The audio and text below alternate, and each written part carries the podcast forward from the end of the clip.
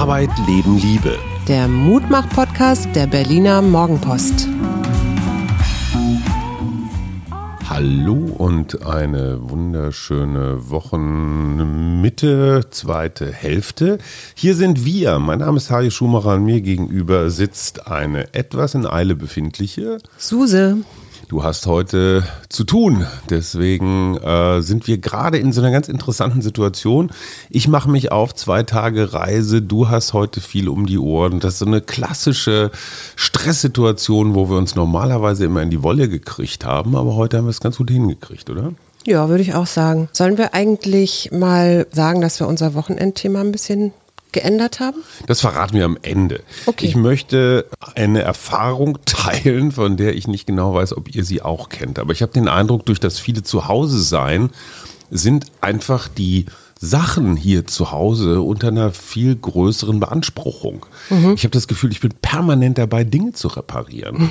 Gestern der Wasserhahn und auch noch ein verstopfter Abfluss, zum Glück ohne, dass man jetzt drin rumpulen musste. Es reichte, mit Druckluft zu arbeiten. Ich habe da so eine ganz wunderbare Plastik, so, so ein, wie sagt man, so ein Luftgewehr praktisch. Das setzt du so auf den Abfluss und dann hofft man, dass man den Klumpen Schlorz in die Kanalisation schießt.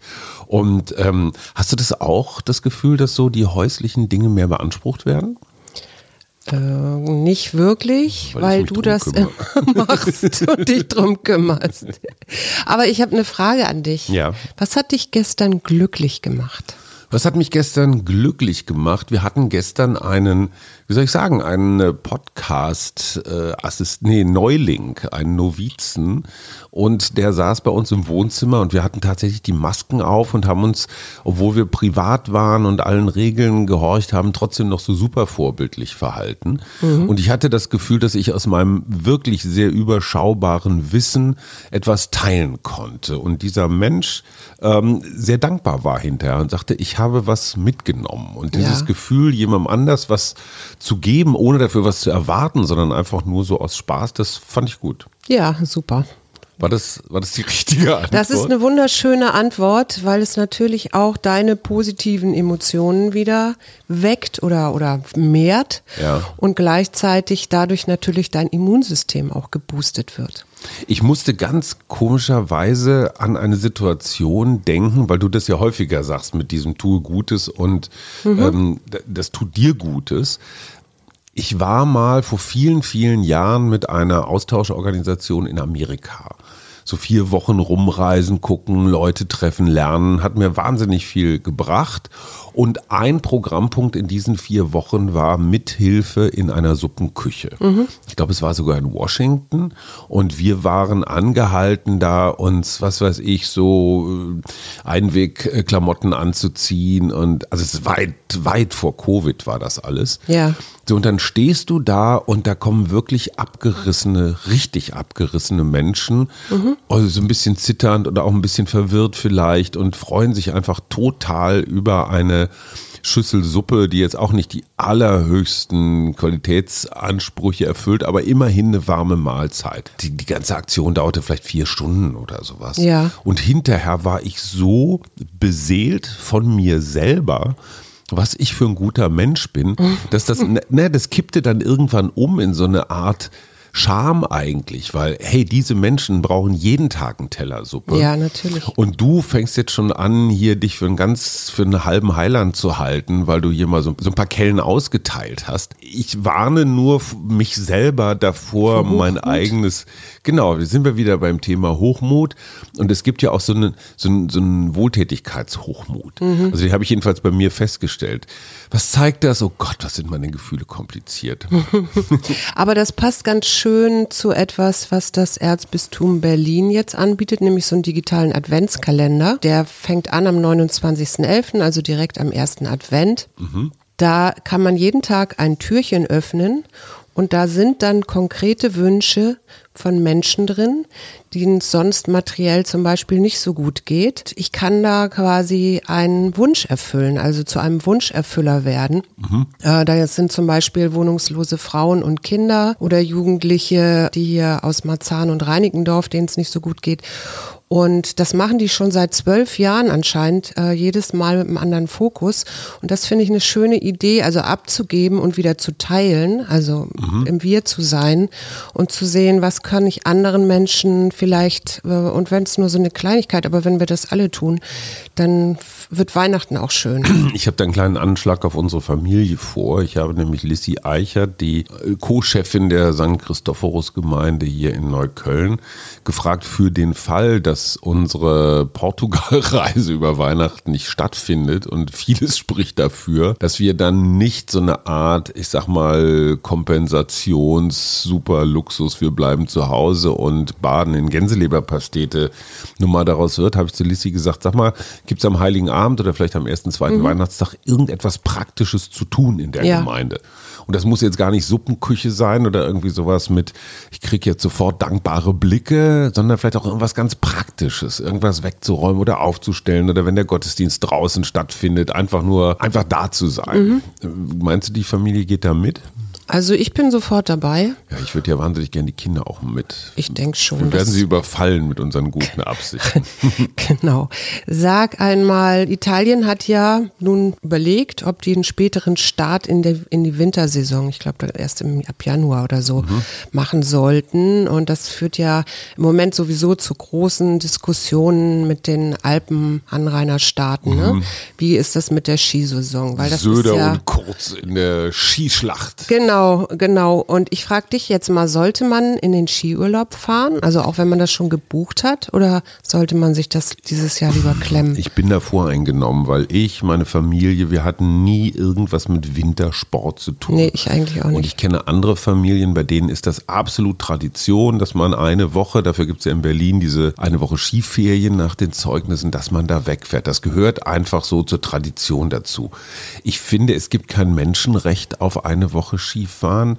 Ich mhm. habe schon meine, meine Diplomarbeit, das muss 1989 gewesen sein, habe ich im Fach Kommunikationswissenschaften zum Thema geschrieben. Wintersport und Sportberichterstattung und Auswirkungen auf, ähm, auf das Verhalten von normalen Menschen. Also inwieweit ist so ein, wie heißt denn das immer da, diese Skiwettbewerbe, äh, nicht Formel 1, sondern Weltcup. Weltcup, Weltcup, ja. genau. Inwieweit hat das eigentlich total ähm, Neujahrsspringen. negative Auswirkungen darauf, weil den Leuten wird ja was vorgemacht. Ne? Du mm. guckst, oh, Kitzbühel, Hahnenkamm, weiß der Geier was und findest das alles ganz toll und willst das nachmachen. Also inwieweit hat das eine negative Sogwirkung? Und wer mm. mal in, im Sommer in den Alpen war und diese doch sehr, sehr kahlen Hänge mit den sehr, sehr vielen Liftanlagen und vor allen Dingen auch Schneekanonen inzwischen sieht, ja. ich weiß nicht, ob es es den Bergen vielleicht ganz gut tut. Auch wenn die Liftbetreiber ja, sorry, äh, die aber sowieso alle schwer reich sind. Ähm, ja, man erzeugt natürlich auch ein ganz klein bisschen Elend, weil Arbeitsplätze wegfallen. Auch Auf jeden Fall. einfache Arbeitsplätze, so Gastronomie, Hotels und sowas. Die fallen ja sowieso schon weg die ganze Zeit. Aber generell würde ich sagen, ey, Skifahren ist kein Menschenrecht. Mhm. Bin da bei dir, aber ich bin auch, ich, ich gestehe auch, ich bin auch ein absoluter Skifahr-Ignorant. Ich habe ja neulich, äh, noch gar nicht so lange her, vor drei, vier Tagen hat Rezo mal wieder ein Video veröffentlicht. Wir erinnern uns, der junge Mann mit der blauen Haarsträhne, der ich finde das übrigens bemerkenswert, wie der vor der Kamera spricht und wie der Sachen auf den Punkt bringt. Und zwar auf eine ganz einfache Art und Weise. So. Ja, und gleichzeitig gut recherchiert, eine ja. gute Haltung, eine sehr jugendgerechte Sprache. Deswegen habe ich auf meinem Twitter-Account gestern oder vorgestern auch gesagt, Rezo ist für mich im Moment der beste oder bemerkenswerteste Journalist in Deutschland. Ja. Weil der etwas fertig bringt und das fand ich wirklich toll. Der hat ganz viele Bilder von Demonstrationen gezeigt. Also nicht nur hier in Berlin die Corona-Leugner, sondern in Leipzig und in Frankfurt und so weiter. Und hat eine sehr interessante Frage gestellt. Ja. Warum bekommen die Corona-Leugner Sonderrechte? Mhm. Im Sinne von, ja, die halten die Abstände nicht ein, die tragen die Masken nicht. Ganz im Gegenteil, die verhöhnen das auch noch. Die sind auch noch gewalttätig, nicht alle natürlich, aber in Teilen. Wäre das eine Demonstration von Linksradikalen, ja. ich sage nur 1. Mai in Kreuzberg, wäre die Polizei womöglich deutlich entschiedener.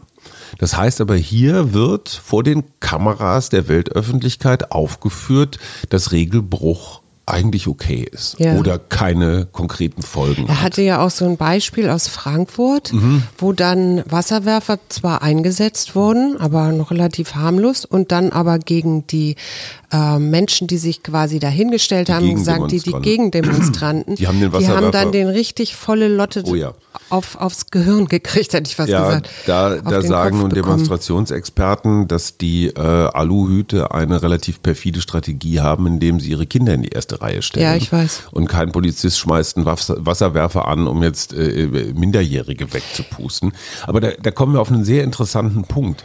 Der Regelbruch wird in meiner Wahrnehmung viel zu viel gefeiert. Mhm. Trump war so ein klassischer Rulebreaker. Wir erleben das jetzt mit, dem, mit Kaczynski und Orban Ja, und dem und ja. Slowenen, dessen Name mir gerade nicht einfällt, bei der EU, die sich einfach gegen Sanktionen, die natürlich auch gegen sie gerichtet sind, wehren. Und äh, es ist offenbar so, dass die EU dem jetzt wiederum nachgibt. Wir kommen aber auch zu so, ich sag mal, Typen wie mh, Pocher oder also ich sag mal so die klassischen Klamauk-Jungs, die das ja auf dieser Comedy-Ebene auch immer wieder zeigen. So möglichst abartig komisch irgendwie zu sein und du kriegst Applaus. Ja. Und ich sehe da ein ganz, ganz großes Problem, weil der, der Rulebreaker wird gefeiert und jeder, der sich, ich sag mal, konform, und zwar jetzt nicht im negativen Sinne, sondern ich sage einfach mal gemeinschaftsorientiert verhält, ist ein Idiot. Ja.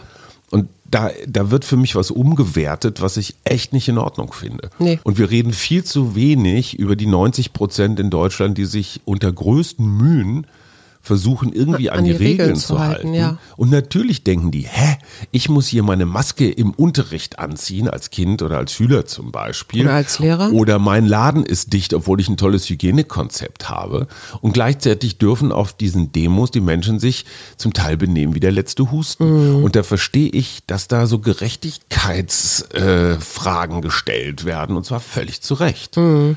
Was glaubst du, müsste die Bundesregierung, Schrägstrich der Innenminister, Schrägstrich hier der Innensenator, deutlich härter gegen Corona Leugner, Ich Verstöße finde, wenn, vorgehen? wenn ich Strafe kassiere, weil ich zum Beispiel in der U-Bahn ohne Maske fahre, ja, Mhm.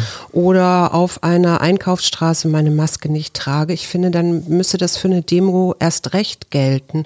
Also zumal ja so viele Leute auf einem Haufen sind. Es gibt ja auch diese, ich glaube, du hast die auch schon mal gestellt, diese sehr zynische Frage, was ist eigentlich, wenn jemand, der auf einer Corona-Gegner-Demo war, äh, erkrankt und dann eine Intensivstation braucht, ja. Nehmen wir den dann auf oder nicht? Oder? Natürlich nehmen wir den Natürlich auf, weil wir wir gute das, ja. Menschen sind, aber eigentlich ist es, weißt du, du hast immer so eine bequeme Rückfallposition. Ne? Selbst Genau. wenn ich hier einen Dicken mache, weiß ich immer noch, dass mich Wird ja noch irgendwie aufgefangen. gute Menschen in den Arm nehmen. Wir sind ein Mutmach-Podcast, Schatz. Dein Job. Ja, ich habe bei Instagram ein schönes Bild gefunden. Da stand drunter, trau nie einem Präsidenten, der keinen Hund hat. Ähm, bezog sich natürlich auf Herrn Trump und darauf, dass Joe Biden zwei Schäferhunde hat, fand ich ja irre. Und Major Biden, das ist einer Mhm. von den beiden, stammt sogar aus einem Tierheim. Wie der Schäferhund heißt Major Biden. Okay. Mhm. Vielleicht hart. heißt er auch nur Major, aber es stand so, als ob er Major Biden heißt. hart an der Grenze. So, wir verraten, was wir am Wochenende verändern. Ursprünglich wollten wir mit dem Hinweis auf Jana aus Kassel, Schrägstrich Sophie Scholl, das Thema Demut machen, weil ich mich als Meister des Hochmutes erwiesen habe. Ganz kurz nur da eine Geschichte, die mich wirklich gefreut hat. An jenem Sonntag, als Jana auf Kassel, ich sag mal, durchs Netz ging, hat Wikipedia fast eine Million Abfragen bei den Geschwistern Scholl verzeichnet. Das heißt, Jana aus Kassel hat mit ihrer etwas, äh, mit ihrem etwas seltsamen Auftritt tatsächlich dazu geführt, dass sich ganz viele Menschen informiert haben. Und das ist wiederum, finde ich, ein sehr, sehr positiver Effekt. Das stimmt, ja. Und es hilft ja überhaupt nichts, wenn das Bildungsbürgertum in Gestalt von uns zwei beiden sich irgendwie höhnisch über die dumme Jana auslässt. Ich würde gar nicht so weit gehen zu sagen, die dumme Jana. Sie, Also, okay, ich habe das auch in Anführungsstrichen gesagt, aber es ist viel, viel schlauer zu sagen, ey, das war da und so war das und eine Million Anfragen, das finde ich schon der echt Vergleich hinkt. Ne? Also der Vergleich hinkt und dann äh, zu recherchieren, wie ist denn das Ja. eigentlich mit den Geschwistern Scholl gewesen, ähm, finde ich, finde ich super. Aber da zeigt sich auch wieder, da ist eine große schweigende Mehrheit, die etwas tut, was eigentlich völlig richtig und vernünftig ist. Mhm. Die machen sich erstmal schlau und die erkennen, oh, sorry, da habe ich vielleicht eine kleine Bildungslücke und ich schließe sie. Genau. Ja, auch das wieder, wie ich finde, ein sehr vernünftiges gemeinschaftliches Verhalten und eigentlich sollten wir die vielen normalen Menschen, die ein einigermaßen funktionierendes Wertesystem halt, die sollten wir feiern und uns nicht immer nur auf die, auf die Verrückten Ja, konzentrieren. bin ich bei wir dir. haben ein neues Spiel. Das neue Spiel lautet Weihnachtsgeschenke von A bis Z. Stopp, du hast jetzt gerade eben vergessen zu sagen, was wir denn stattdessen machen an diesem Wochenende. Stimmt. Ich bin ähm, bei Ranga Yogeshwar. Äh, wir treffen uns, weil wir noch gemeinsam was vorhaben. Und ich hatte vorgestern mit Ranga eine, wie sagt man, so eine, so eine Zoom-Sitzung, also so eine öffentliche, äh, so, einen- so einen kleinen Kongress. Und äh, Ranga hat sehr, sehr kundig über alles gesprochen, was mit Impfen zu tun hat. Ja. Also erstens, wie funktionieren die Impfstoffe, wie funktioniert die Verteilung, die ganze Logistik, wie wird die Kühlkette gewährleistet und vor allen Dingen, was passiert dann eigentlich danach? Wie wird es also auch verteilt? Ne? ja, nee, die gesellschaftlichen Debatten, die dann insbesondere Stichwort Impfgegner geführt Mhm. werden, hier haben wir es nicht mit einer Minderheit zu tun, sondern Nein. Deutschland ist offenbar das Heimatland der Impfgegner. Also hier sind Wow, das hätte ich jetzt auch nicht gedacht. doch, hier sind offenbar also prozentual sehr, sehr viele unterwegs. Das heißt, wir wissen jetzt schon, dass wir sehr, sehr bald diese Debatte kriegen, was ist eigentlich, wenn Suse sich nicht impfen lassen will, in einem Großraumbüro, wo alle anderen geimpft sind. Was, wie verhält sich der Arbeitgeber? Wie verhalten sich die Kollegen? Wie geht man um? Damit, ja. dieser Haltung. Und ist Impfgegnerschaft vom Grundgesetz gedeckt? Meinungsfreiheit, Schutz der Persönlichkeit, Unversehrtheit und so weiter? Ja, ist Ja, es. ist es. So, deswegen ist da dieses Thema Impfzwang, Impfpflicht natürlich sehr spannend. Und selbst wenn du keine gesetzliche Impfpflicht verhängst, hast du ja sowas wie eine moralische Impfpflicht. Na klar. Oder dein Leben wird eingeschränkt, wenn du nicht geimpft bist, weil du dann nicht ins Flugzeug. Also das Thema Demut ist um Gottes Willen nicht vergessen. Verschoben. Schieben, schieben wir einfach eine Woche. Mhm. Aber die Möglichkeit mit Deutschlands, ich würde mal sagen, klügsten Wissenschaftsjournalisten, mal ganz systematisch dieses Impfthema durchzugehen. Also ich merke ich einfach, da ist bei gut, mir weil ein großer ja- Wissensbedarf. Wir haben ja auch gestern schon, als wir darüber gesprochen haben, festgestellt, ich glaube, wir haben irgendwie eine Viertelstunde geredet. Und sofort festgeredet, Ja, ja, ne? weil Ja. es so viele Fragen auch dazu gibt. Insofern bin ich sehr gespannt, was ihr da rausfindet. Und ich finde es ganz großartig von dir, dass du sagst, macht ihr das mal, ihr beiden? Und das sagst du nicht, weil du jetzt unbedingt ein Wochenende frei haben willst. Ist, nein, es ist einfach großzügig. Ja, auch, aber trotzdem ist es großzügig. Na, ich habe ja auch ein paar Fragen dir jetzt schon mitgegeben, damit du weißt, was du so fragen sollst. Ja, Chef. Also, Weihnachtsgeschenke, wir hatten gestern A, Suse machte die wunderbare Anregung, doch am Heiligabend einen Adventskalender zu verschenken, denn vielleicht für 2021. ähm, B ist heute mein Buchstabe. Ja, ich habe aber auch zwei kleine und Ideen. mir fiel spontan etwas ein und ich habe, der erste naheliegende Gedanke ist ja nicht immer der beste. Ich habe die ganze Nacht drüber geschlafen und ja, ich weiß es, B ist Bettwäsche. Weil es gibt für mich kein tolleres Gefühl, als in frisch gewaschener, am besten noch gemangelter Bettwäsche einzuschlafen. Und ich finde, neue Bettwäsche ist einfach der Gipfel des Luxuses. Und es gibt so Dinge des täglichen Bedarfs, die wechselt man viel zu selten. Und andere, die wechselt man viel zu häufig. Insofern mein B-Weihnachtsgeschenk-Empfehlung Bettwäsche. Bettwäsche. Ich habe noch zwei. Ich habe erstmal, das ist eine, ich weiß nicht, ob das eine Berliner Eigenart ist oder ob man das woanders auch machen kann, einen Baum zu spenden. Hm, sehr gut. Und zwar gibt's hier die St- in Berlin gibt es diese Stadtbaumkampagne, mhm. wo man, ich glaube, 500 Euro oder sowas mhm. spendet, damit ein Baum gepflanzt wird in der Straße, also ein Alter, der vielleicht nicht mehr da steht, äh, ersetzt wird. Und dann kann man nämlich sich ein Kärtchen oder wenn man das verschenkt, mhm. mit dem Namen des Spenders versehen. Das äh, hängt dann da auch am Baum. Also ich kann da immer dran vorbeigehen und mich freuen, wie dann das Bäumchen wächst. Das war meine eine Idee. Und die andere Idee, das sind Buchkalender. Mhm. Da gibt es zum Beispiel einen, der heißt Be More with Less. Mhm. Da kriegst du lauter so Anregungen, über Sachen nachzudenken, wie zum Beispiel, wo kann ich weniger Plastik mhm. benutzen oder Dinge, die ich für die, fürs Klima besser machen kann und, und, und. Also das fand ich ganz schön. Und ein anderer, der mir sehr am Herzen liegt, also ich habe dir ja gerade eben auch eine Frage gestellt zum Glücklichsein. Mhm. Das ist tatsächlich einer von einer Kollegin von mir, die hat, die liebt solche Kalender, weil sie sagt, sie kann dann auch immer noch mal, da kann man ja, das ist ja fast wie so ein Tagebuch, ne? Mhm.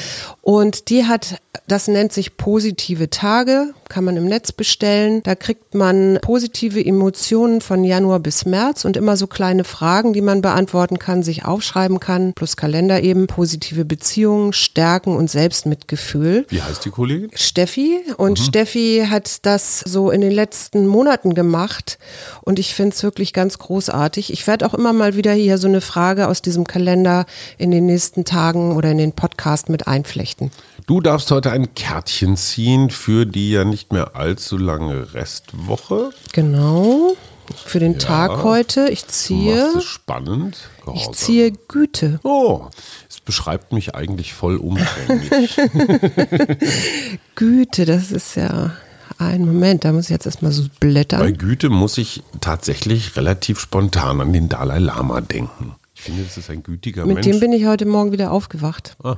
Und weil der ja immer, und das finde ich ganz interessant, bei Facebook so Live-Schaltungen macht und mhm. Leute können ihm eine Frage stellen. Ne? Also kann man zum Beispiel, war heute so eine Frage, ich habe das aber nicht weiter verfolgt, Kinder überhaupt noch in die Welt setzen, wo mhm. wir doch Überbevölkerung haben, Klima mhm. und so weiter und so fort. Ne? Und das beantwortet er dann. Hab ein großes Herz, sei gütig und liebevoll in allem was du tust und geh behutsam mit dem Leben um. Sei immer voller Wohlwollen und begegne allen mit sanfter Achtsamkeit. Sanfte Achtsamkeit, auch das beschreibt mich ziemlich. Ich sag Tschüss, bis nächste Woche. Tschüss, mein Schatz, du bist auch sanft. Wir. Arbeit, Leben, Liebe. Der Mutmach-Podcast der Berliner Morgenpost.